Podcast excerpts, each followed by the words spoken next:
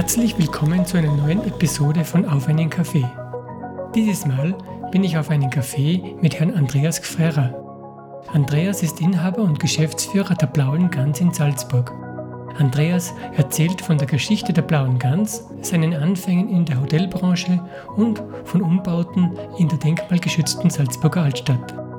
Außerdem erzählt er von Unternehmenskultur, was es bedeutet, wenn ein Team im Flow ist und von seinem immerwährenden Ziel, einen guten Platz zu schaffen. Und jetzt viel Spaß beim Hören.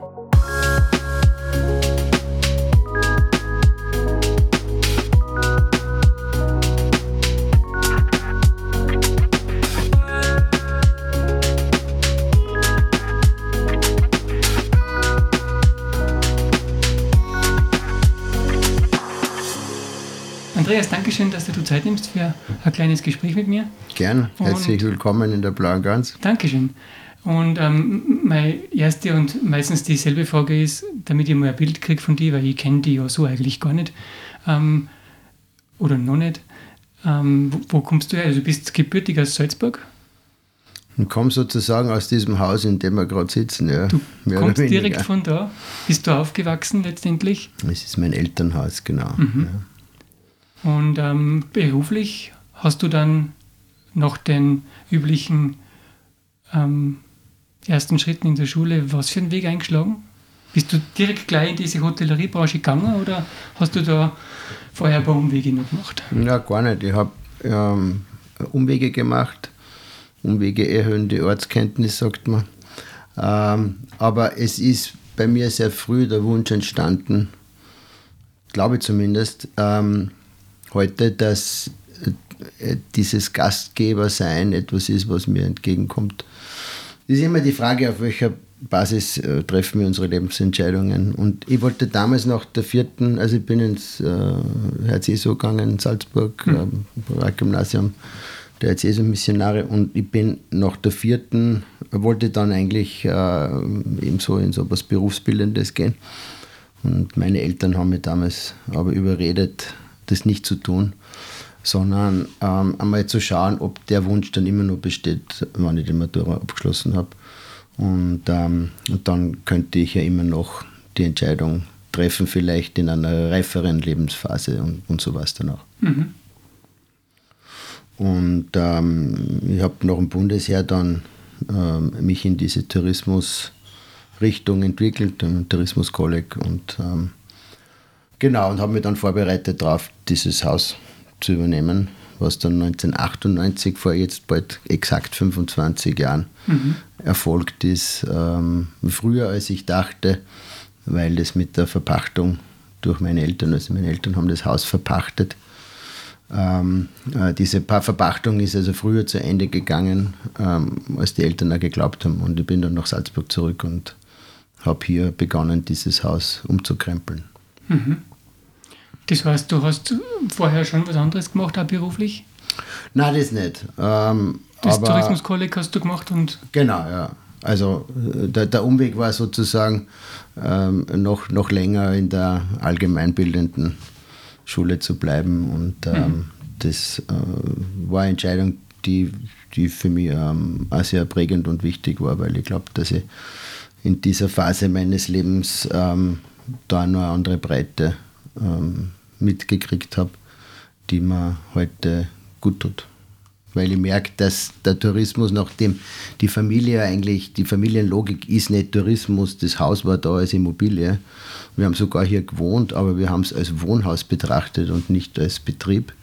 Das war immer sehr getrennt und ähm, das, was in meiner Familie prägend war und in meiner Jugend prägend war, ähm, bezüglich der beruflichen Ausrichtung der Eltern, war die Tätigkeit meines Vaters, der ähm, Agrarjurist ist, hat man gesagt, also Jurist in der Landwirtschaftskammer und, und Zeit meines Lebens war dieses Thema Land- und Forstwirtschaft, die, die, die bäuerlichen Anliegen und die Interessensvertretung mhm. vom ländlichen Raum äh, das, was, was uns familiär ähm, beschäftigt hat, sozusagen. Am, am, Mittagstisch ist nicht über Kochrezepte gesprochen worden, sondern um ein Rezept, wie man jetzt irgendwie den bäuerlichen Grundbesitz festigt oder sowas. Ja. Mhm. Und so Themen wie Reifeisenverband, mein Großvater war da damals ähm, äh, eine wichtige Persönlichkeit und äh, der, der, Schwager meines Vaters, der seine Schwester geheiratet hat, war Tierarzt für Großtiere und war dann Amtstierarzt. Also dieses ganze ähm, agrarische Umfeld war viel prägender, als das der Tourismus jemals war. Und insofern ist der Tourismus für mich auch eine ähm, Branche, die, die, die, nicht so genuin mit mir verbunden ist, was jetzt eigenartig klingt, wenn man Hotel betreibt. Mhm. Ähm, ich habe immer noch eine gewisse Distanz dazu. Aber es ist ein Mittel, dieses Haus zu betreiben und zu bewirtschaften. Aha, das heißt, du bist da als, als Kind und Jugendlicher im Endeffekt täglich ein- und aus? durch das Hotel, weil ihr da herinnen gewohnt habt. Ja, und hast das äh, beiläufig mitbekommen, dass es halt sowas auch gibt beruflich? Und ja, also für mich war das ja normal, ne, dass ich in, in dem Haus, das, wir haben da so einen, einen privaten Bereich gehabt und ähm, der war erschlossen auch durch das Hotel und einen Aufzug und man musste dann durch ein paar Gänge dann so gehen. Es ist ja so ein, äh, ein, ein Hasenbau sozusagen mit äh, so Gewölbegängen und Stichgängen und so weiter. Und ähm, das war für mich normal. Es war dann nur in der Schulzeit, als dann Schulfreunde dann auf Besuch kamen, äh, eine gewisse Irritation bei den Schulfreunden feststellbar, weil das einfach für viele ungewöhnlich war. Und da habe ich erst gemerkt, dass das irgendwie jetzt nicht so ist wie bei, bei anderen, die, mhm. weiß ich nicht, irgendeinen Wohnsiedlung wohnen oder, oder irgendwo ein Einfamilienhaus haben. Ja, verstehe. Ja klar, als, als, als junger Mensch denkt man über das nicht nach, wenn das alles normal ist, nicht? Genau, ja, das, ähm, ja, das war, war irgendwie auch dieses Aufwachsen in der Salzburger Altstadt ähm, auch irgendwie was in unter Anführungszeichen Eigenartiges, ne, weil man halt ähm, sozusagen das, das, das Wohnumfeld ist das, was Millionen Menschen besuchen, besuchen. jährlich. Ja. Und, und die Freizeitaktivitäten waren auch hier, am Mönchsberg zum Beispiel ja. oder am Albenkanal oder was auch immer. Ja. Und insofern ist das halt dann normal, ja, was für viele irgendwie vielleicht ungewöhnlich ist. das verstehe ich sehr gut. Ähm, das heißt, du hättest eigentlich schon früher mal ähm, die Intention gehabt, in die Branche zu gehen, aber deine Eltern haben dir dann geraten, dass du das diese Entscheidung vielleicht noch verschiebst. Also das war schon da. Und letztendlich hast du es dann trotzdem gemacht.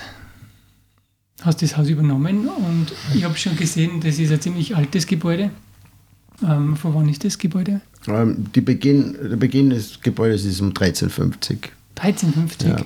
Und war das immer schon eine Gaststätte oder? Ähm, äh, das, das? das war immer schon eine, eine Herberge, darum äh, kann man auch sagen, ist das immer noch das, das am längsten bestehende Salzburger Gasthaus äh, in der Form, weil es gegründet wurde von einer reichen Patrizierfamilie, die das Haus selbst nicht betrieben haben, sondern mhm. die Rendite, würde man heute sagen, äh, dem Bürgerspital überschrieben haben.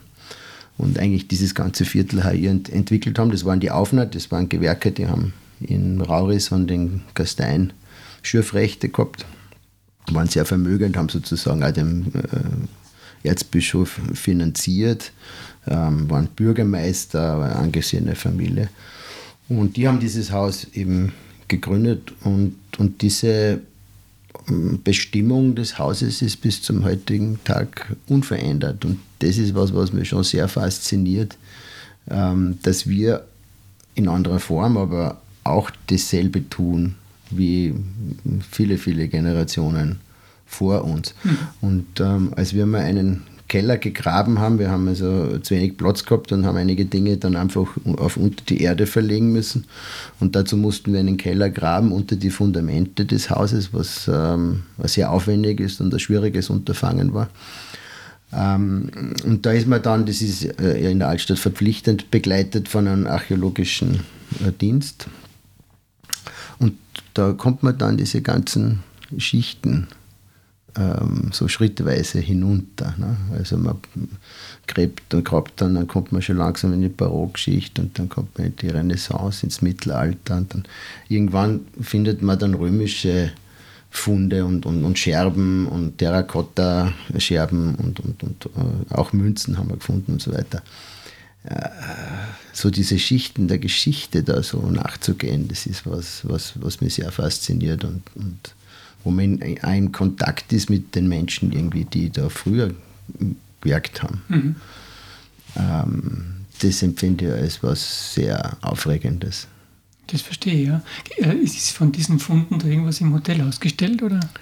Äh, wir sind gerade dabei. Wir haben jetzt ähm, gerade einen kleinen Umbau abgeschlossen und ähm, da entsteht jetzt eine Vitrine, wo man die ähm, wichtigsten und, und vielleicht der typischsten Fundstücke ausstellen können. Aber ob sie sich abgeben müssen, also Nein, nein, das ist ja, man ist ja Eigentümer dessen, mhm. was auf, auf seinem Grund gefunden wird. Ach so. Und wir haben es nur jetzt einfach belassen ähm, bei, beim Bundesdenkmalamt, ähm, damit es also pfleglich behandelt wird. Und haben damals aber schon so vereinbart, wenn es ähm, gute Möglichkeit gibt, das zu zeigen, dann äh, werden wir das wieder zurückholen sozusagen. Und das haben wir jetzt gerade gemacht vor ein paar Tagen. Okay. Also ist es schon im Haus? Es ist schon im Haus, ja. Also ja. ganze Bananenkartons voller, äh, manchmal auch nicht so äh, interessanter Fundstücke, aber ein paar Dinge sind ähm, auch wirklich wert, dass man sie ausstellt. Mhm. Du hast es gerade angesprochen vorhin, ich habe es gerade einen, einen, Umbau wieder gemacht. Ähm, ich war vor kurzem schon einmal in einem anderen Hotel und da habe ich gelernt, dass ein Hotel eigentlich ständig irgendwas machen muss. Das heißt, seitdem du das Hotel übernommen hast, wird es wahrscheinlich öfters einmal irgendwelche Neuerungen und Umbauten geben haben? Oder war das jetzt das erste Mal, dass ihr da was Größeres gemacht habt? Nein, das war nicht das, das erste Mal. Ich, also ich habe eher so, dass ich kaum mal ein Jahr hatte, wo ich nicht irgendwas gebaut habe.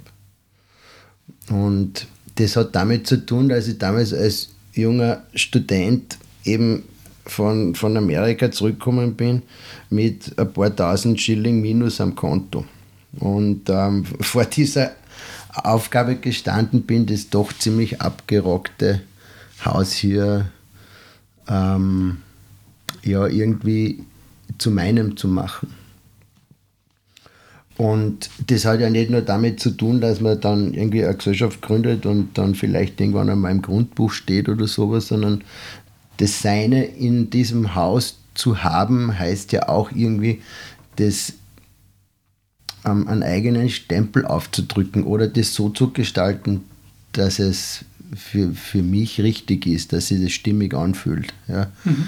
Äh, und, und gleichzeitig habe ich dann natürlich auch gehofft, dass das mm, für die Gäste stimmig ist, was ich da so mache. Ja. Mhm. Und das ist ein Vortasten. Und insofern habe ich es fast jetzt im Nachhinein äh, als Glück empfunden, dass ich eben nicht die finanziellen Mittel zur Verfügung hatte, da auf einen Dusch alles neu zu machen. Ja. Also ich habe schon einen Architekten gehabt, der damals gesagt hat, das kostet 80 Millionen Schilling damals, habe ich gesagt, habe ich nicht.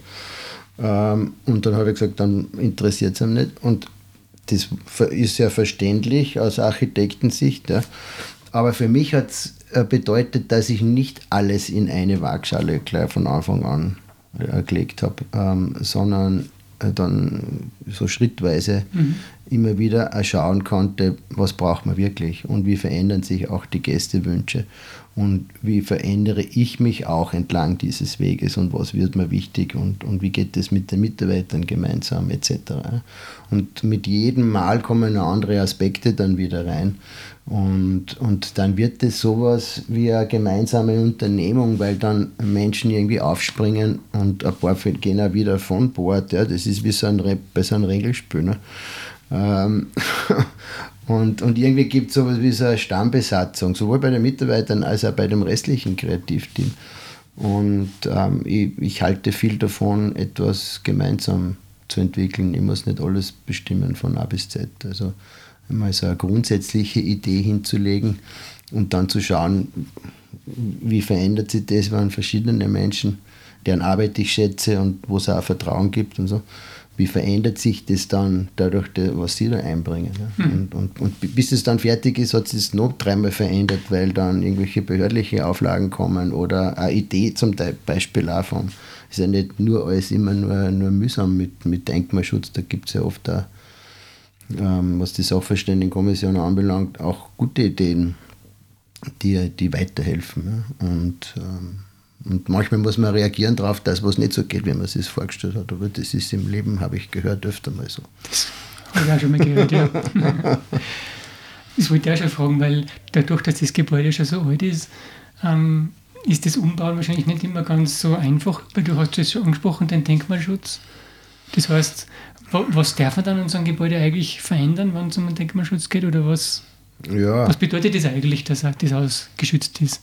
Was ist da geschützt? Also geschützt ist, also wir haben, wir haben zwei verschiedene ähm, Schutzbestimmungen auf dem Haus. Das eine ist also die Altstadterhaltung nach dem Altstadterhaltungsgesetz. Mhm. Und da gibt es zwischen ähm, Stadt und Land, das ist ein Landesgesetz, gibt es äh, zwischen Stadt und Land einen Vertrag, dass das, was die unabhängige Sachverständigenkommission feststellt, ähm, automatisch Eingang in den Baubescheid findet. Ja. Und das ist quasi die Beschränkung, der man da aufliegt und jetzt, äh, oder die einem auferlegt ist. Jetzt ist so, dass das Altstadterhaltungsgesetz ein relativ strenges Gesetz ist. Und ähm, aus einer Zeit kommt, also Anfang der 70er Jahre, als sehr viel von diesen Altstadthäusern ähm, zerstört wurde, ja, aufgrund von Profitdenken und einer gewissen Unsensibilität, die halt damals geherrscht hat. Ähm, das ist, das ist der, der eine, äh, äh, die eine, eine Schutzbestimmung und die andere ist das Bundesdenkmalamt. Unser Haus ist nicht die ganze Altstadt, ist in, in, in auch gleichzeitig unter Denkmalschutz aber ähm, gewisse Häuser ja oder große Teile auch und da gehört unseres eben auch dazu. Das heißt, es ist auch im öffentlichen Interesse, dieses Haus in der Form zu bewahren. Das heißt, man kann dann nicht einfach bauen, wie man das will. Ja.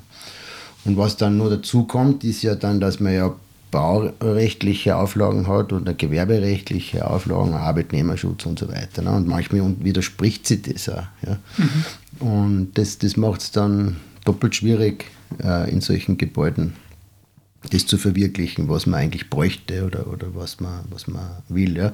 Und insofern ist es auch da aus meiner Sicht so ein, ein Teamwork, weil sie mittlerweile schon, äh, kommt mir vor, die Einstellung durchgesetzt hat, dass die Altstadt dann am besten geschützt ist, wenn sie auch ähm, benutzt wird und nicht die Gebäude zwar toll erhalten sind, original, aber da drinnen nichts mehr passiert. Ja. Das ist keine Nachhaltigkeit im, äh, im Denkmalschutz. Ja. Ja.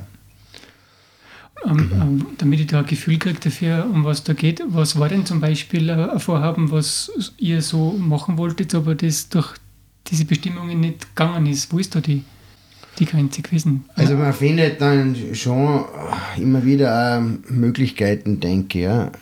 Ich, ich glaube, viele Bauwerber machen den Fehler, dass sie sich sehr, sehr früh in ein, in ein Projekt verlieben, das sie sehr detailreich ausgearbeitet haben und wo alles schon festgelegt steht. Mhm. Und so will man es dann auch genehmigt haben. Ja. Und, und das, glaube ich, ist ähm, ein Missverständnis. Ich glaube, es geht darum zu sagen, was möchte ich denn grundsätzlich mal machen. Und, und mit dem mal zu der, zu der ähm, Kommission zu gehen und zu sagen, äh, könnt ihr euch das vorstellen und wenn nein, wie könnte man es dann irgendwie mhm. machen. Das Problem ist, dass man die Antwort meistens nicht so kriegt, ja, wie es dann sein soll. und da geht man einfach viele äh, Umwege ein bisschen. Ja. Und, aber das ist jetzt ein Detail. Äh, ist, ein Beispiel ist zum Beispiel, äh, wir bauen einen Keller und gleichzeitig einen Lift durchs Haus, neuen. Mhm. Ähm, der Liftschacht war nicht so das Problem, weil da nicht so wahnsinnig erhaltenswertes war. Ähm, aber genau an der Stelle, wo das Fundament für diesen Liftschacht gebaut werden hätte sollen, kommt dann irgendwie eine kreisrunde Struktur zum Vorschein. Und wenn man Pech hat, ist dieser Brunnen aus römischer Zeit. Und äh, wenn man Glück hat, so wie in unserem Fall, ist es halt eine Senkgrube, die zwar dann aufgenommen wird und, und verzeichnet wird und so weiter, hält auch auf. Ja aber man kann es dann auch entfernen und, ähm, und, und kann dann seinen Lift bauen. Okay. Aber da gibt es Abstufungen. Ja. Ich verstehe. Und äh, das ist nicht ganz so leicht. Ja. Ähm, aber ich, ich beschwere mich nicht. Ich, ich, ich weiß, dass viele Schwierigkeiten haben und dass vieles auch verzögert ist. Aber ich habe eigentlich ganz gute Erfahrungen auch gemacht mit ähm, mit der Sachverständigenkommission und dem, was, was wir dann doch hier umsetzen konnten. Ja. Mhm. Und ähm, ich, ich sehe, die Fenster sind auch noch alte Fenster. Müssen die so bleiben? Es sind Kastenstockfenster, die müssen nicht so bleiben. Ähm, man kann die auch auswechseln, weil das Fenster hat auch Lebenszeit. Ich frage wegen dem Dämmungsthema, das jetzt da aktuell gerade so aufkommt. Ja, also so ein Kastenstockfenster hat einen sehr guten Dämmwert, auch was den Schall anbelangt, weil in der Mitte ist ein Luftpolster und ähm, ich habe damit kein Problem. Da gibt es ja eine Förderung drauf, das heißt, man muss, diese, man muss dann wieder Kastenstockfenster machen. Es mhm. gibt keine Plastikfenster in der Altstadt, Kunststofffenster ist verboten und man hat einen Rechtsanspruch, dass man so ähm, grosso modo Mehrkosten, die dadurch entstehen, dass man eben Kastenstockfenster haben muss, ähm, dann, dann gefördert werden. Ja. Ich habe nicht die Schalldämmung gemeint, sondern die Wärmedämmung. Ja, ist ja auch gut. Ist, aber sowas gibt es quasi in Neu auch noch. Ja, ja. Sicher. Ja, ja. Also wird ja, wir haben jetzt gerade für, ein, für den Innenhof ähm, für nächstes Jahr die Fenster ähm, zum Teil erneuert und ähm, die, die ähm, sind schon produziert und warten darauf eingebaut zu werden. Hm. Ich, ich frage nur deswegen, weil es ja ein altes Gebäude ist und wenn es ums Heizen geht, ist es ja immer wieder mal eine Frage, ob man das, ob das energietechnisch ja. äh, finanzierbar ist überhaupt noch. Oder wie viel, dass man da quasi nach draußen heizt oder wie viel da drinnen bleibt? Das ist ja lustig, ja. Ähm, das Haus hat, hat, eigentlich einen sehr guten ähm, Energiewert. Wir haben das jetzt neulich feststellen lassen. Mhm. Da, wo wir Energie verlieren, ist eher, wenn die Nachbargebäude nicht benutzt werden. Ne? Und die, die haben das also gemessen in einer Zeit, wo Lockdown war. Und ähm, wenn, wenn da die Nachbargebäude weniger beheizt sind oder gar nicht, dann äh, fließt da Energie ab. Das ist eigentlich der, der Hauptteil. Ne? Also der Aber Kontakt eigentlich. Ja, weil die, weil die Gebäude äh, aneinander genau. gebaut sind. Ja. Ansonsten haben wir haben die Dachböden alle schon vor vielen Jahren ähm, äh, isolieren lassen. Mhm. Und ansonsten ist, ist ja die Bausubstanz ist sehr gut. Und diese alten Mauern, die sind ja auch sehr dick. Das heißt, man hat im, im Winter sehr lange Wärmespeicherung und im Sommer Detto. Das heißt, es ist eher kühl in diesen ähm, dicken Wänden, obwohl man jetzt mittlerweile ohne Klimaanlage auch nicht das Auslangen finden würde. Das ist schon klar. Dafür gibt es einfach zu viel Wärmeeintrag dann von außen. Aber, aber tendenziell sind diese Häuser ähm, sehr gut von der, von der Wärmedämmung her. Mhm. Ähm, oder zumindest dieses Haus, ich kann nur für meines sprechen. Ja, klar. Ja. Aha, habt ihr das ja schon messen lassen?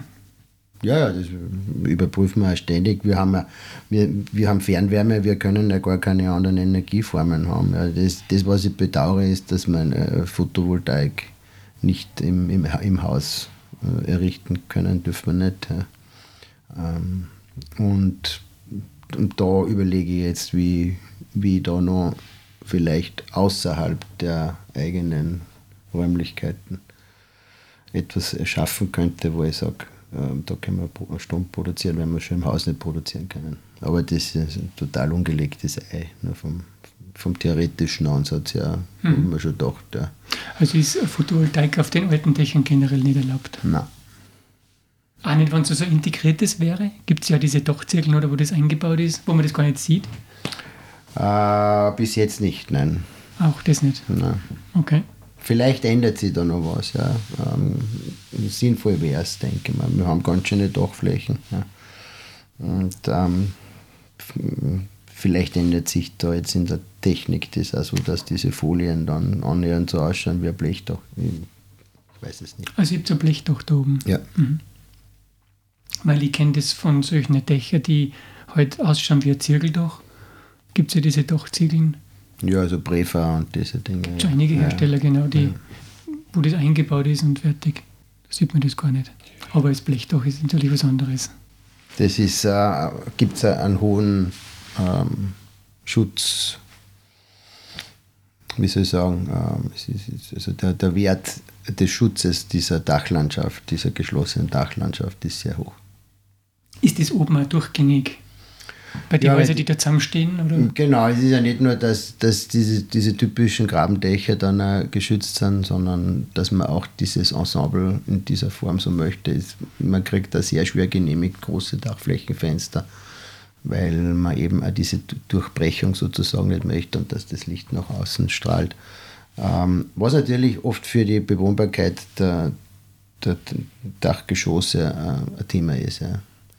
Und ähm, ich, ich, bin jetzt zu wenig integriert in diese derzeitigen Diskussionen, was das jetzt äh, vielleicht, ob man da jetzt auch wieder was anderes sieht, wie man mit solchen Themen umgeht. Ja. Ähm, aber dass das natürlich irgendwann mal zu einer Ungleichbehandlung führt, dass der eine sich selber Strom produzieren kann und der andere nicht. Ne?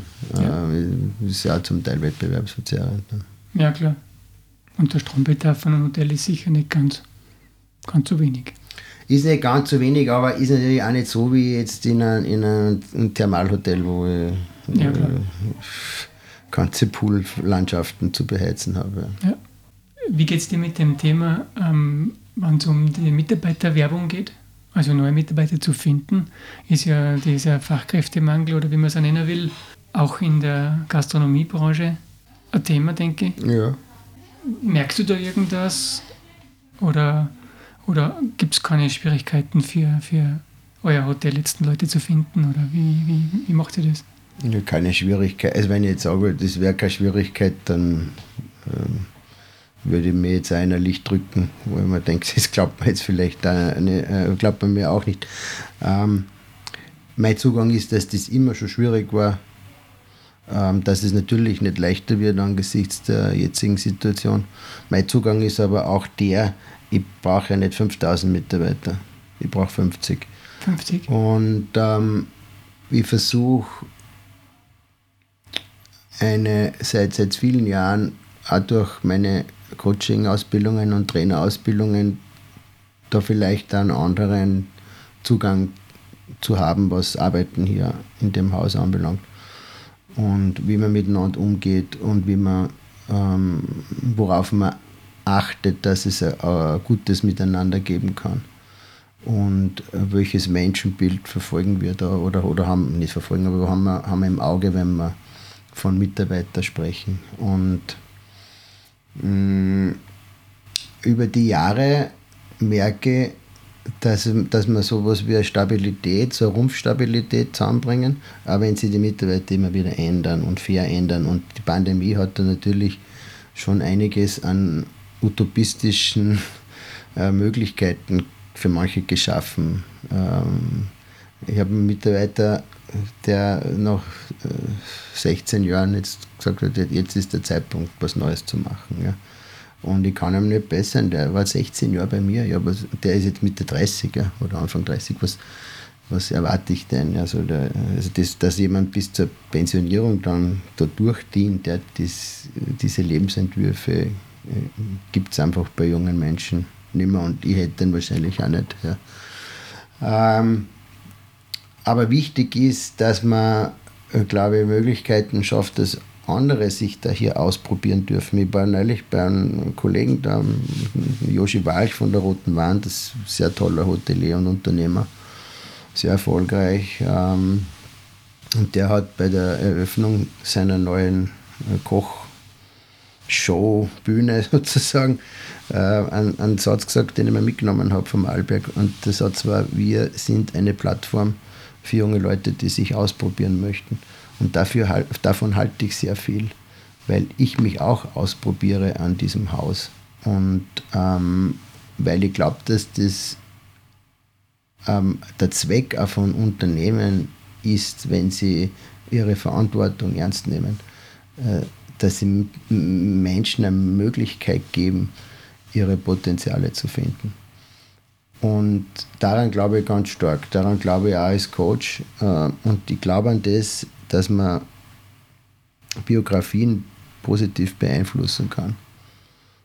Und das ist ein Antrieb, der für mich sehr stark ist. Also warum stehe ich in der Früh auf? Äh, am wenigsten, weil ich sage, jetzt gehe ich Geld verdienen. Ne? Ähm, eh klar. Äh, no, oder nicht klar, ähm, sondern ähm, das, was so zwischen den Menschen passiert, einerseits zwischen den Gästen selber, zwischen den Gästen und, und uns ähm, und, und andererseits auch zwischen den Mitarbeitern, ähm, mit, mit sich selbst und im Team. Ja, das, das ist der Stoff, aus dem die Geschichten der Blankant sind. Mhm. Interessante Antwort. Ich weiß nicht, ob es die Antwort auf die Frage ist, aber es war ähm, Antwort. Es war Antwort und ich denke schon, dass die Antwort auf die Frage war. Doch, doch. Ähm, weil das war im Endeffekt das, was ich erfahren wollte, was für Philosophie da dahinter steht oder dahinter steckt, weil jeder, der Mitarbeiter sucht, der diese Art von Kontakte sucht, ähm, geht ja da irgendwie anders dran ran und muss irgendeine Philosophie oder einen Masterplan im Hinterkopf verfolgen. Und zumindest entwickelt man den halt mit der Zeit. Philosophie ist ein hochtrabendes Wort. Hochtrabendes also, Wort, aber es gibt ja irgendeinen Gedankengang, wie du jemanden bewertest, wann du den kennenlernst, damit du ihm die Chance gibst. Du siehst das Potenzial in dem oder nicht. Mhm. Und, und das entwickelt sich ja dann mit der Zeit, denke ich mal. Ja, und wir, wir entwickeln halt auch die, die Job Description so. Ja. ja.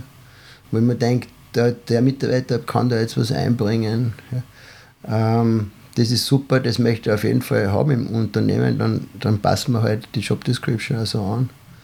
Ich habe jetzt eine Mitarbeiterin, die habe ich eigentlich für, für ein Projekt eingestellt, nämlich Digitalisierung. Wir haben unsere ganzen internen Prozesse und die Prozesse mit den Gästen jetzt ins Digitale gebracht und ähm, das ist jetzt ziemlich komplexe Angelegenheit, die man nicht einfach so neben einem Tagesgeschäft machen kann. Und die Mitarbeiterin hat also eine Vorerfahrung auch in so ähm, Softwarefirmen gesammelt und, und die hat das super umgesetzt und ähm, jetzt ist eine Stelle frei geworden bei uns für Reservierungsleitung, was bei uns immer beide Seiten hat, also Hotel und Restaurant. Mhm. Ähm, und das gehört jetzt einmal, zumindest was die Restaurantseite anbelangt, das ganze Bankett- und Veranstaltungswesen, was jetzt bei uns nicht so riesig ist, ja, aber doch eine Veranstaltung für 30, 40, 50 Personen äh, gehört organisiert und gut organisiert, weil darf nichts passieren. Und ähm, die ähm, bleibt jetzt im Unternehmen, obwohl das Digitalisierungsprojekt, das wir ursprünglich im Auge hatten, abgeschlossen ist ähm, und, und übernimmt jetzt das als Projekt. Ja. Und das, das finde ich interessant, weil ich mir denke, ja, vielleicht muss man auch weggehen, dass man immer nur davon spricht, dass das alles so fünf Tage in der Woche und dann so von 9 to 5 und, äh, und du gehst jetzt halt arbeiten. Ja. Ähm, na, du bringst was ein, was du kannst und, ähm, und baust das auf und, und und du bist es, der das aufbaut. Ja? Ich, ich sage jetzt dieser Mitarbeiterin nicht, was sie zu tun hat. Die weiß das selber, ja, und die berichtet mir halt und wir machen es irgendwie so gemeinsam. Und ich bin da mehr Begleiter, als ich da jetzt wirklich so ein Top-Down-Auftraggeber bin oder Vorgesetzter oder irgend sowas. Ja? Hm. Und das macht Spaß dann, dann wird das, das Arbeiten wird dann sowas, so, was Gemeinsames. Ja? Mhm. Und da, da, lösen sich Hierarchien schon mal ganz automatisch auf. Ja? Natürlich trage ich die Letztverantwortung, natürlich bin ich da der Unternehmer und das ist mein Geld und was weiß ich alles. Ja? Das weiß ich schon. Aber im Prozess jetzt, wenn wir was Neues erarbeiten, ist das einmal zweitrangig, ja? weil wir wissen beide nicht, wo die Reise hingeht. Und das war ein Learning aus der Pandemie, was ich vorher erwähnt habe. Ne? Das, das, in der Pandemie haben wir gesagt, da war viel Angst bei den Mitarbeitern. Und das ist die zweite Krise, die ich schon erlebe. Bei 2008 war es auch nicht lustig. Da sind uns die, die Umsätze dann um 25 Prozent, 30 Prozent in den Keller gerasselt. Ne? Und damals habe ich auch gesagt, äh, ich setze Angst nicht als Mittel ein, um Mitarbeiter gefügig zu machen. Das Gegenteil. Ne? Ich sage, eure Jobs sind sicher und wir bleiben beieinander. Äh, und gleichzeitig möchte ich, dass wir mit ein paar Spampernadeln und Befindlichkeiten und so Dingen aufhören, weil jetzt geht es um was. Ne? Und, und, und, konzentrieren wir uns darauf, was wir jetzt anders machen. Und was wir nicht mehr machen. Und was wir neu machen. Mhm. Und, und ihr seid alle eingeladen dazu, da einen Beitrag zu leisten. Das war 2008. Ähm, und mit der Erfahrung bin ich auch in diese Pandemie gegangen, ne, als dann Kassen hat jetzt zusperren. Ähm, da war bei den Mitarbeitern sehr viel Angst spürbar. Jetzt im Nachhinein hat man das schon wieder vergessen. Aber was kommt da auf uns zu? Manche haben es nicht so ernst genommen und haben gesagt, Ostern wird wieder vorbei sein. Ne? Ähm, aber mir war schon klar, dass da eine größere Kiste da auf uns wartet. Und, und ich habe gesagt, das Prinzip, dass wir beieinander bleiben und dass wir, dass wir so offen bleiben, wie es nur geht, auch für unsere Gäste, ähm, ist aus dem Bauch raus das, was ich mache. Und ich bin ausgelacht worden zum Teil von welchen und von Unternehmen, äh, nicht nur in der Hotellerie, die alle ihre Mitarbeiter zur Arbeitslosigkeit angemeldet haben ja, und natürlich besser gefahren sind. Ähm, letztendlich war das teuer, was wir gemacht haben. Weil sie die, wenn man dann nämlich ein bisschen an Umsatz lukriert, zum Teil auch die Corona-Hilfen reduziert. Und trotzdem bin ich nach wie vor der äh, Überzeugung, dass das genau das Richtige war, weil wir haben halt dann beim Aufsperren auch wieder ein Team gehabt. Und wir haben ein Team gehabt, die auch gewusst, die haben gewusst, ähm, sie können sich auf ihren Arbeitgeber verlassen.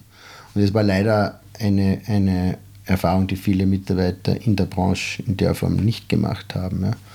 Und das hat schon nachhaltiger dafür, dazu geführt, dass viele dem Tourismus dann, der immer eigentlich ein sicherer Arbeitgeber war, den Rücken zugekehrt haben, weil sie gesagt haben, wenigstens das habe ich geglaubt vom Tourismus, dass er ähm, ein sicherer Arbeitgeber ist und das ist er nicht gewesen in der Zeit.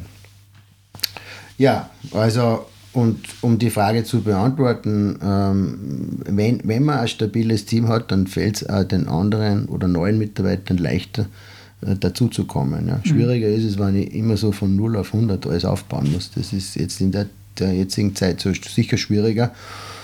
Und umso schwieriger, wenn man halt in einer Saison Logik ist, in der wir ja nur zum Teil sind. Ne? Wir haben schon mal höhere Arbeitsanfälle und wieder weniger und so, aber, aber dass man einfach irgendwie dann so zusperren, weil gar nichts ist, das, das ist in der Stadthotellerie nicht. Okay, das wollte ich nämlich gerade fragen, ob es es bei euch auch gibt. Das heißt, die meisten Mitarbeiter sind bei, bei euch äh, Ganzjahresstellen. Ja. Also dieses übliche, im Tourismus oft übliche saisonale jetzt bin ich drei Monate dort und dann bin ich wieder arbeitslos gemeldet und dann bin ich drei Monate woanders. Es gibt es. Gibt es, aber ist nicht die Regel. Ist nicht die Regel. Also wir haben schon in der Festspielzeit natürlich dadurch, dass wir da ähm, sieben Tage mit ähm, sehr hoher, Gott sei Dank, sehr hoher Gästenachfrage mhm. für unsere Gäste da sind, braucht man in der Zeit noch zusätzliche Mitarbeiter. Und das deckt man ab über Mitarbeiter, die schon über mehrere Jahre zum Beispiel immer wieder nur die Zeit bei uns sind. Ne? Mhm.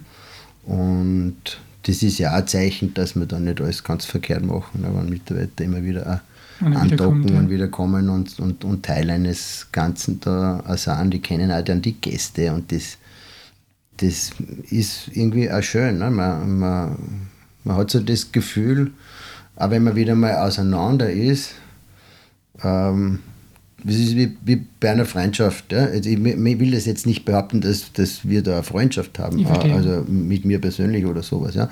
Aber schon vielleicht mit der blauen Gans als Persönlichkeit, ja? Mhm. wo man sagt, jetzt haben wir uns länger nicht mehr gesehen, aber es ist so wie früher sofort wieder. Ne? Mhm. Und wir haben ja Gaudi miteinander und wir wissen voneinander. Und manches ist ja dann auch schon so blind, ne? wenn, er, wenn er, also blind im, im, im Sinn von, ich kann mich blind verlassen. Mhm. Wenn ein Team performt, dann braucht, dann, dann braucht einer nur das Weinflaschel da äh, mal kurz zur Seite halten und der nächste schnappt und nimmt es mit, weil der schon sieht, der hat jetzt was anderes zu tun oder so. Ja. Der, das ist super, ne? Das ist dann, das ist richtig, da, da, da gibt es dann irgendwann einmal schon so einen Flow. Ja. Ich würde gerade sagen, das Wort, ja. ja. Also da, das, wenn ein Team, wenn ein Team so, ähm, so gut aufgestellt ist, ja, ähm, das, das hat, eine, hat eine eigene Schönheit, das muss ich wirklich sagen. Das, ich weiß nicht, ob ich das beschreiben kann ähm, in einem Podcast, was das bedeutet, eine Festspielzeit oder ein Festspielabend. Welche Hochstimmung das ist. Und das ist mir noch bewusster geworden nach Pandemie, als das einmal in Frage gestellt war. Es war ja Gott sei Dank aufgrund von heldenhaften Taten in der Festbeführung und, und unserer Landespolitik, dass es ähm, zu Festspielen auch in der Pandemie kam. Aber das, das ist was ganz Kostbares, für, auch für Salzburg. Und ich rede jetzt nicht über Umsätze. Ja, ja, das ist alles und Umweltrentabilität, alles wunderbar und super. Ja, aber, aber was das auch für die Identität dieser Stadt bedeutet und nicht nur für die, Identität der Stadt, sondern auch der Betriebe und, und, und auch der Mitarbeiter. Ne? Wir, wir alle wachsen ja irgendwie in, in, in dem auch irgendwie hoch. Ja? Äh, ohne arrogant sein zu wollen. Aber das, das ist was sehr, sehr Besonderes. Und da kommen dann Menschen aus einer Oper und sind zum Teil erschüttert, zum Teil berührt, zum Teil verstört, äh, zum Teil verärgert. Ja, gibt, es gibt die ganze Bandbreite. Ähm, aber meistens sind sie nicht irgendwie ähm, dieselben, die sie vorher waren, bevor sie in die Oper gingen oder ins Konzert. In irgendeiner Form kommt man da verwandelt raus. Ja? Und insofern gibt es da eine Nähe zu so einem Restaurant und einem Hotelbesuch, wenn man wenn man, wenn man das so anreichern kann, ne, die, die, das Erlebnis also anreichern kann, wenn da draußen dann die, die, die Lampenschirme äh, äh, von den Tischlampen leuchten und die Leute in dieser Hochstimmung da kommen, es ist Sommer, man schaut auf ein Festbüdelhaus, man schaut auf die Pferdeschwemme, auf die Mönchsbergwand. Und dann kriegt man irgendwie ein Glas Champagner oder einen Wein oder was immer oder Bier oder ein Campari serviert und, und kriegt was Gutes zu essen und tauscht sich mit anderen aus über das, was man da gerade erlebt hat. Ja. Und, und will es reflektieren und will wissen, wie das andere gesehen haben und was das mit ihrem Leben zu tun hat und so weiter. Das sind grandiose Vorgänge. Und, und das begleiten zu dürfen, das empfinde ich als wirklich ein Privileg. Und ich weiß, dass ich Mitarbeiter habe, für die das auch so gilt. Ja. Mhm. Interessant. Habe ich so noch nie beschrieben gehört. Ja. ja, ich weiß es nicht. ja, wenn man sich Gedanken macht, dann über das, was man tut, dann kommt man, glaube ich, schon an den Punkt, wo man sagt, was ist das Eigentliche, ne? was ist die Essenz ja. dessen. Und das, dieses Essen servieren oder Essen kochen und, und, und Wein aussuchen und was passiert, ist ja alles nur ein Vehikel. Ich möchte, ich möchte nicht in die Grube gehen und dann mir denken, jetzt habe ich 93.000 Baucandle verkauft. Das wäre ja traurig, wenn es so wäre. Ne? Ja. Also, ich glaube schon, dass man. Ähm, aber wenn das jetzt im Kleinen ist, in so einem kleinen Haus, ja, und, und ich, ich will das ja gar nicht so. Also nicht, dass man glaubt, die Böhmen jetzt weiß Gott was ein. Ne? Ähm, aber für, für mich ist es so jeden Tag, ja, wenn ich Leute in die Augen schaue und, und wenn ich da sehe, was, was da passiert, weil jemand gerade eine Sponsion feiert und die Eltern stolz auf die Tochter und, und wenn ein Begräbnis ist und man vermisst jetzt den Verstorbenen und unterhält sich über ihn oder wenn man eine Hochzeit hat oder wenn man eine Geburtstagsfeier hat, wenn man einen Erfolg zu feiern hat als Unternehmen, wo man eine Niederlage irgendwie einstecken muss, ne? da geht man in ein Gasthaus. Seit 1350 in unserem Fall. Mhm. Das, ist, das ist das Leben. Wie viele Menschen sind da im Haus, so übers Jahr gesehen, die da nur quasi für ein Event da sind, für einen Abend da sind, zum Essen da sind? Und wie viele Menschen sind es, die äh, als Hotelgäste kommen? Ist ja die Hotellerie der, der Großteil und das andere nein. ist eher nebenbei oder ist das 50-50? Wir, wir haben einen ziemlich großen Restaurantanteil. Mhm. Ähm, also, das äh, ist, ist aber wahrscheinlich in den meisten Hotels so, ja, weil man kann ja schnell mal was trinken und schlafen ist da wieder mal was anderes. Ja. Aber ähm, also weit über die Hälfte ist äh, Restauranteil. Mhm. Wie viele Zimmer gibt es da im Haus? Wir haben 35. 35 Zimmer. Sehr groß, ja. Also ungefähr 70 Hotelgäste. Genau, ja. Sind zum Unterbringen. Okay. Und du hast vorhin erwähnt, dass du ungefähr 50 Mitarbeiter hast. Wie viele davon sind dann in der Küche beschäftigt und im Service in etwa? Also im, im, so um die 15 jeweils. Mhm. Und dann haben wir halt Housekeeping und dann Rezeption ja. und in der Verwaltung noch ein paar. Also der Großteil der Mitarbeiter ja. ist in dem Gastronomie-Teil. Ja, klar, da braucht man viele Hände. Ja. Na, wir beginnen ja um 6.30 Uhr mit dem Frühstück. Mhm. Und dann in der Festspielzeit geht es dann ja oft bis in, der Früh, wenn was um 23 Uhr aus ist, bis wir dann fertig sind. Ja. Ist äh, eins, zwei. Und dann geht es um 6.30 Uhr wieder weiter, nur mit verschiedenen Teams natürlich, ja, verschiedenen Schichten. Ja. Und wir haben Mitarbeiter, also diese ganze Teilzeit-Thematik, das ist ganz interessant. Wir haben das immer schon gehabt, dass wir Mitarbeiter für zwei Tage da gehabt haben, für drei, für vier. Und da bin ich total offen dafür, wie viel jemand uns da zur Verfügung stellt. Ist mir eigentlich egal, außer vielleicht bei, bei Führungskräften. Da geht das irgendwie nicht als Teilzeit. Ne? Da muss ja. man schon ernst meinen. Ähm, was jetzt nicht heißt, dass nicht jemand, der jetzt Teilzeit arbeitet, nicht, das nicht ernst meint, sondern, ähm, Muss man sondern, sondern, es geht vielleicht mehr um, genau, um die Frage von der Präsenz. Ja. Ja. Man kann auch schlecht äh, Restaurantleiter sein im Homeoffice. Das ist äh, einfach schließt sich einfach ein bisschen aus. Aber es gibt ähm, Arbeits- ähm, oder gewisse äh, Arbeitsanforderungen, die sehr wohl im Homeoffice zu machen ist. Also Weinkarten schreiben brauche für das brauche ich nicht im Restaurant sitzen. Ne? Also da kann der Restaurant nicht auch von zu Hause arbeiten. Ja. Und, und diese Dinge nutzt man natürlich auch. Wir haben Mitarbeiter, die in der Verwaltung von zu Hause aus arbeiten ja. auch immer schon gehabt, weil das eine Mitarbeiterin ist, zum Beispiel, die halt zwei Kinder hat. Ne? Zuerst hat es keine Kinder gehabt, jetzt hat es Kinder. Aber das, was durchgängig ist, ist, dass sie in der Plan ganz beschäftigt ist. Und wir passen uns da ein bisschen an an die, mhm. an die Bedingungen, ähm, die dadurch entstehen, dass sich die Lebensverhältnisse der Mitarbeiterin ändern. Mhm. Nur die ist dermaßen blaue Gans-Mitarbeiterin, ähm, sag ja, dann werden wir es so schaffen. Ne?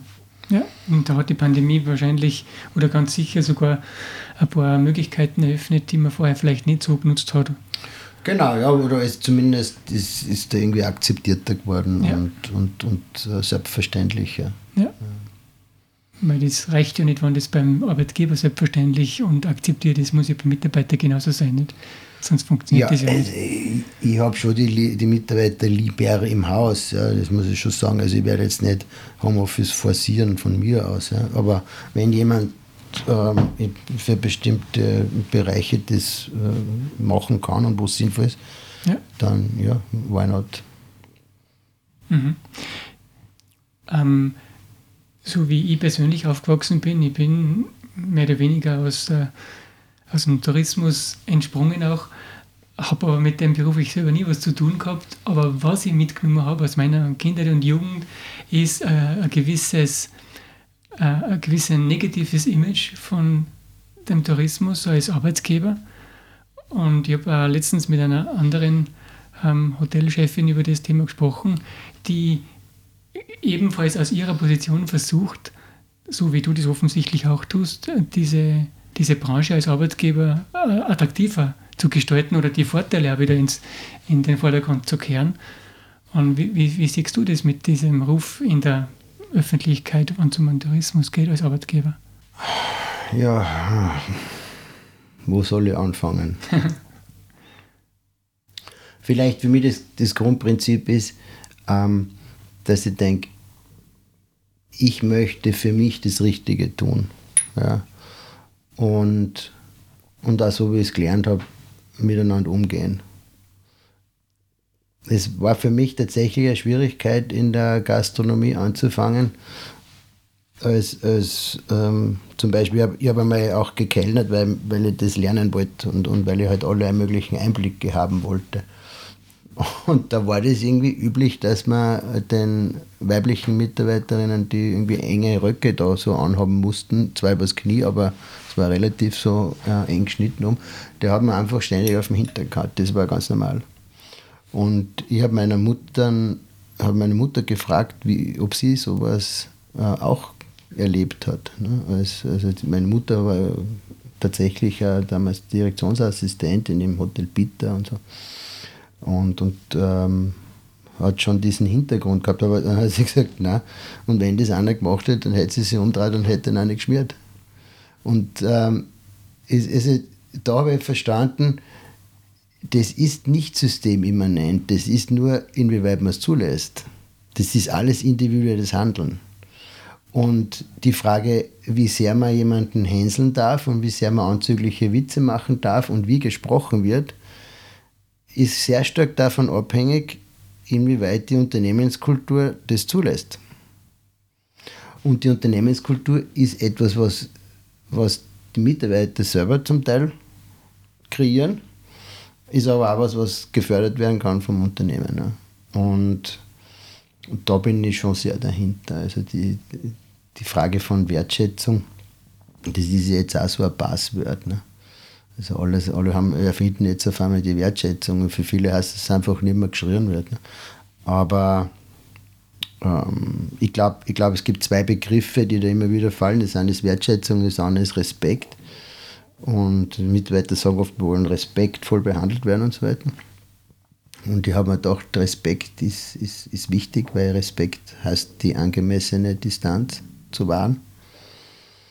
Ähm, aber das allein ist zu wenig. Ja. Und Wertschätzung, wenn man es richtig versteht, heißt die angemessene Nähe die angemessene Nähe, nicht, nicht die Nähe, die dann zu nah wird, sondern die angemessene Nähe und die ist für jeden anders und, und, und, und heißt aber auch, äh, inwieweit darf und soll und will ich mich involvieren in das Leben der Mitarbeiter und welche, welche, welche Position räumt mir der Mitarbeiter da ein als äh, Unternehmer. Und das ist unterschiedlich, so wie vieles halt unterschiedlich ist. Ähm, ich bin mit dem eigentlich ganz gut gefahren zu fragen. Und, und, und sie, also mir selber da zu Grenzen zu setzen, was ist jetzt wirklich in der unternehmerischen Sphäre angesiedelt und, und, und wo mischen wir uns jetzt nicht mehr ein, weil wir können auch nicht alle Probleme unserer Mitarbeiter lösen. Der Reinhard Sprenger, so ein Management-Guru, hat ein gutes Buch geschrieben, über das anständige Unternehmen, so heißt das Buch, das anständige Unternehmen, was Unternehmen tun und wichtiger, was sie lassen sollen. Es hat einmal so eine Zeit gegeben, da haben wir alles auf gecoacht, was nicht bei drei am Baum war. Und meistens hat man halt irgendwelche Mängel versucht wegzucoachen. Man hat nicht gesagt, das ist nicht okay, sondern man hat gesagt, der braucht jetzt da eine Nachschulung. Ne? Und dann sind die schon wieder auf irgendein Seminar gefahren und so. Ähm, das, das, das ist so ein bisschen ein verdecktes, du bist nicht okay. Ja? Ich sag's da aber nicht es ist auch nicht, nicht wirklich wertschätzend. Ne? Also mir ist lieber jemand kommt mit einer wertschätzenden Kritik mit dem Menschenbild, dass ich an der Kritik wachsen kann. Mhm. Und sagt mir das aber eins zu eins und möglichst unverblümt, aber so, dass ich es gut nehmen kann. Das, das ist, glaube ich, die Herausforderung, wie man kommuniziert und welche welches Machtgefälle ist auch in so einem Gespräch drin. Ne? Ich muss mir ja immer bewusst sein, dass wir dann auch irgendwelche Rollenverständnisse haben. Und dass das Ganze auch systemisch unterfüttert ist. Ja? Das heißt, wie, wie komme ich denn zu einem guten Dialog ähm, als Führungskraft? Das ist, das ist gar nicht so einfach. Ähm, und und dieses, dieses Suchen, das, das empfinde ich als was Entscheidendes. Ähm, mir ist wichtig, für, für mein Haus das einmal so zu definieren. Natürlich sind wir abhängig von dem, was die ganze Branche für ein Bild abliefert. Ähm, aber ich kann nicht die ganze Branche ändern. Natürlich nicht. Ne? Und ich kann aber sehr wohl das ändern, was bei mir ist. Und ich kann da schon reinfahren, wenn es in so Richtung Mobbing geht. Oder meine, wir haben auch Mitarbeiter mit Beeinträchtigung, wir haben von, von jung bis alt alles Mögliche. Wir haben 17 Nationen, wir haben verschiedenste sexuelle äh, Orientierungen, Vorlieben, was weiß ich. Ja. Ähm, wir schaffen es ganz gut, das unter den Hut zu bringen. Und darauf bin ich schon stolz, dass das, dass das gelingt, auch unter oft schwierigen, druckvollen Voraussetzungen und in, in komplexen Situationen. Mhm. Und du hast jetzt schon ein paar Mal nebenbei ähm, eine Coaching-Ausbildung deinerseits erwähnt. Hast du das für dich selber gemacht, damit du da im Haus das umsetzen kannst? Ja, weil Oder ich gescheitert bin. okay. Also hast du gemerkt, dass du da. Ja. Also ich habe ich hab, ähm, damals beim Bundesheer einjährig freiwillig gemacht. Das ist so diese Offizierslaufbahn, weil das irgendwie besser reingepasst hat vom Zeitablauf her. Da hat man früher einen Einberufungstermin gekriegt ja, und ich habe eigentlich damit spekuliert, dass es das dann aufhört und habe es aber dann fertig gemacht. Auf jeden Fall, ähm, so ein Jägerzug hat 42 ähm, Mann in dem Fall. Und das ist ungefähr so damals die Größe gewesen da im Haus. Ne? Und das ähm, auch schon beim Bundesheer habe ich gelernt, dass da die, die Sterne da oben nicht alles sind. Da und, und gleichzeitig ist es eine komplett andere Struktur. Und ähm, wie dann als 26-Jähriger da angefangen habe, habe ich halt natürlich verschiedene ähm, Verschiedenes, was ich gelernt habe, wie man halt 42 Leute irgendwie dazu bekommt, ähm, als, als ähm, Team zusammenzuarbeiten. Ja, nichts anderes ist das beim Bundesheer ähm, angewendet. Ja, und das ähm, hat nicht funktioniert, in, so, wie, so wie, dass das irgendwie zukunftsfähig gewesen wäre. Und das habe ich sehr bald gemerkt, dass, ich da, dass mir da was fehlt an mhm. Leadership-Wissen. Und über das bin ich da eingestiegen und dann habe ich so mehrere Leadership-Ausbildungen gemacht und, und Trainerausbildung und systemische Coaching-Ausbildung. Das hat mir sehr geholfen zu verstehen, was da gerade abgeht, wenn da zwei streiten oder wenn da irgendwie im Team was ungelöst ist und, und ähm, oder eine Führungskraft irgendwie nicht performt oder auf eine Art und Weise, die nicht förderlich ist. Und, und dann intervenieren zu können und mit einer gewissen Fragetechnik Dinge als lösen zu können, das ähm, hat mich sehr fasziniert und fasziniert mich heute noch, ja, weil man einen direkten Impact auf die Lebensqualität von anderen Menschen hat. Mhm. Das hat was, ähm, also in meinem Verständnis was sehr Dienendes und, und, und gleichzeitig auch was sehr Bereicherndes. Mhm. Interessant, weil diese Argumentation, wie du das jetzt gerade erklärst, wo die herkommt, die fällt mir schon seit Beginn unseres Gesprächs auf, dass dir das wichtig ist, diese zwischenmenschlichen Ebenen, die da passieren, abgesehen davon, dass man Wein ausschenkt und dergleichen, wie du das vorhin ähm, erwähnt hast. Jetzt weiß ich, wo das herkommt. Interessant. Ja, ich weiß nicht, ob es vom Code, also das vielleicht steht da andere, eine andere Sehnsucht noch mal drüber, ne? über mhm. das, also das Coaching ist ja jetzt auch nicht das Ende, sondern so die, die Sehnsucht ist, und wir haben es mal als Vision bezeichnet, wie, wie man nur so, so Leitbilder geschrieben hat, und ähm, da war die, die Vision, ist, äh, also einen, einen guten Platz zu schaffen für Inspiration. Das ist eigentlich ähm, begleitet mich seit äh, einem Vierteljahrhundert, ne, dass das so ein guter Ort ist. Und der Ort war vorher nicht gut, für mich nicht. Ne, so, und und ähm, dieses Potenzial heben und ein Potenzial in einem Ort sehen, das vielleicht andere noch gar nicht erkannt haben. Ähm, Im übertragenen Sinn ist das bei anderen Projekten dann auch so gewesen, dass ich da was gesehen habe, dass was geht ja, und mir dann eingebracht habe und versucht habe, das, dieses Potenzial zu heben. Man muss man zuerst mal Bilder schaffen, die andere ja dann auch sehen können und dann, mhm. dann den Weg dorthin dann irgendwie strategisch ähm, festzumachen in irgendeiner Form, damit das eben erreichbar ist. Ja.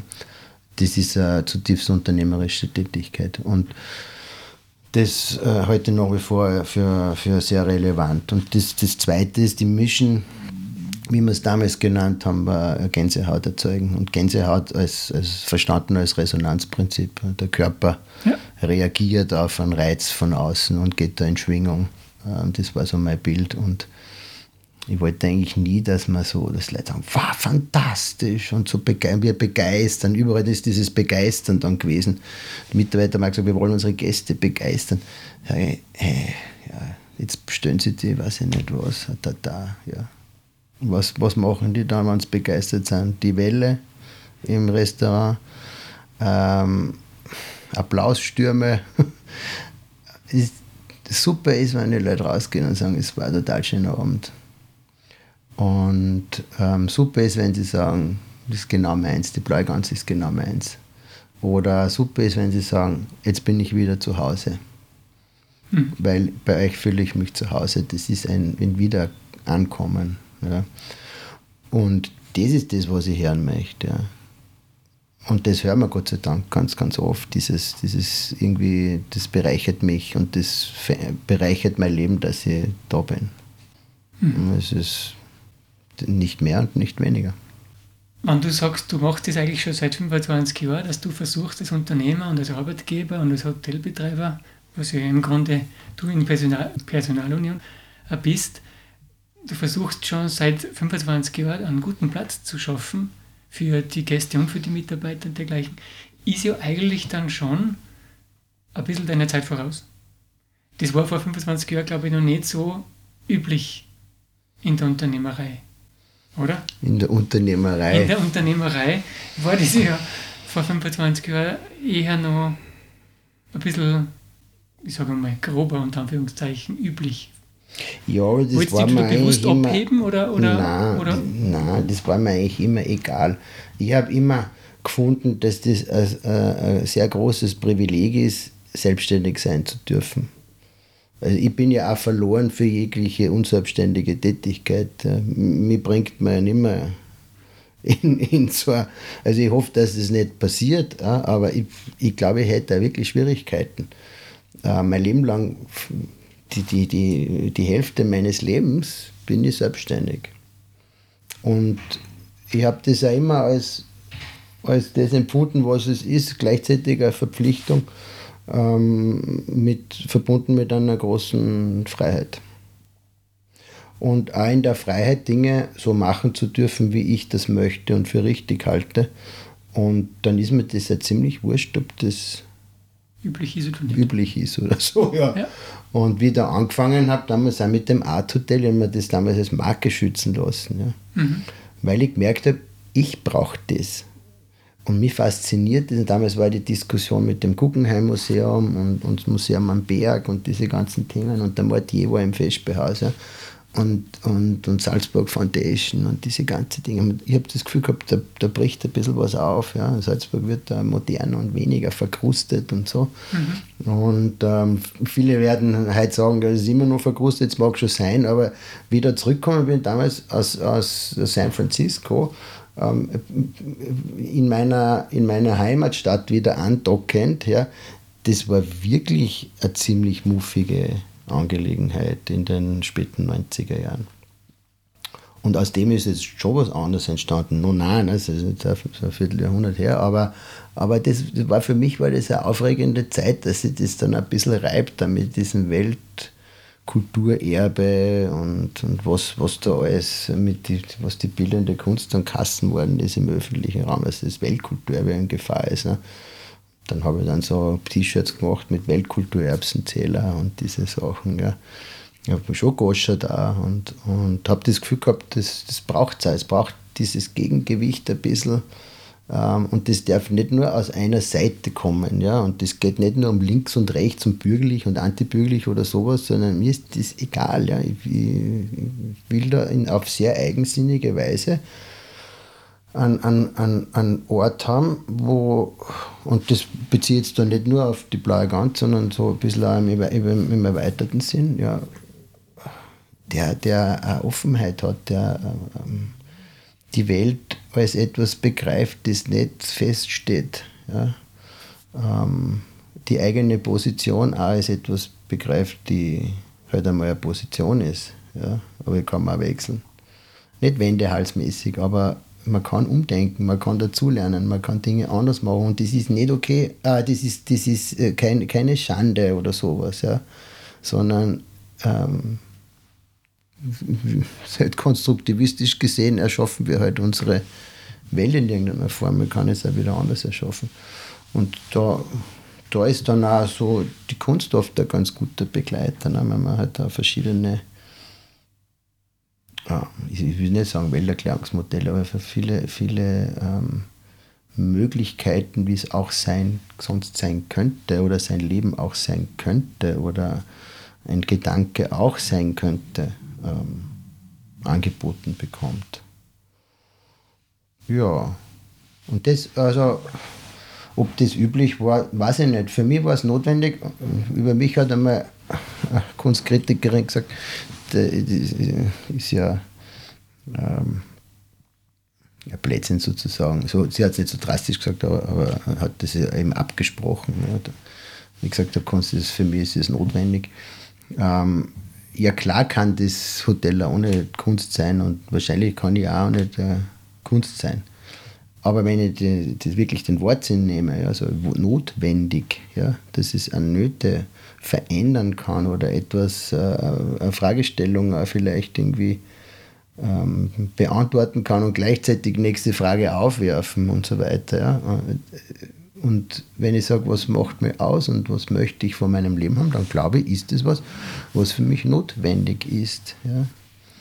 Und, und, und so, so wird es dann halt über die Jahre. Ne? Und das ist ein Privileg. Ich sage immer zu meinen Mitarbeitern, wir müssen nicht den Regional Director fragen und irgendwo irgendwelche Reports hinschicken, wann wir sagen, wir, wir verlegen jetzt die Rezeption, dann machen wir das. Und wir haben das Glück, wir müssen nicht einmal eine Bank fragen dafür. Das einzige, den einzigen oder die einzige Instanz, die wir fragen müssen, sind die Gäste. Das ist das Einzige. Die, denen muss das gefallen. Ja. Und manchmal nicht einmal denen, weil es gibt Kunstwerke, da ringen sie die Gäste auf und dann passt es für mich trotzdem, dass die da sind. Mhm. Bist du selber im Privaten auf irgendeine Art und Weise auch künstlerisch tätig? Musik oder? Nein, ich bin absolut unmusikalisch. Und da gibt es dann immer die, die sagen Nein und das stimmt. Das ist, ich tue mir da sehr schwer. Und ich bin also absolut unbegabt, alles was irgendwie mit handwerklich und, und Zeichnen und Malen, das ist ein, ein Desaster immer gewesen für mich die ganze Schulzeit. Das Einzige, womit ich halbwegs umgehen kann, denke ich, ist das Wort. Aber ich bin nicht schriftstellerisch tätig. Ja, Andreas, danke schön für deine Zeit. War sehr interessant, dich kennenzulernen. Danke für die Einladung in den Podcast. Es hat Spaß gemacht. Sehr gerne. War ein sehr überraschendes Gespräch. Wie immer, ganz ehrlich. Es ist immer, auch jedes Mal aufs Neue.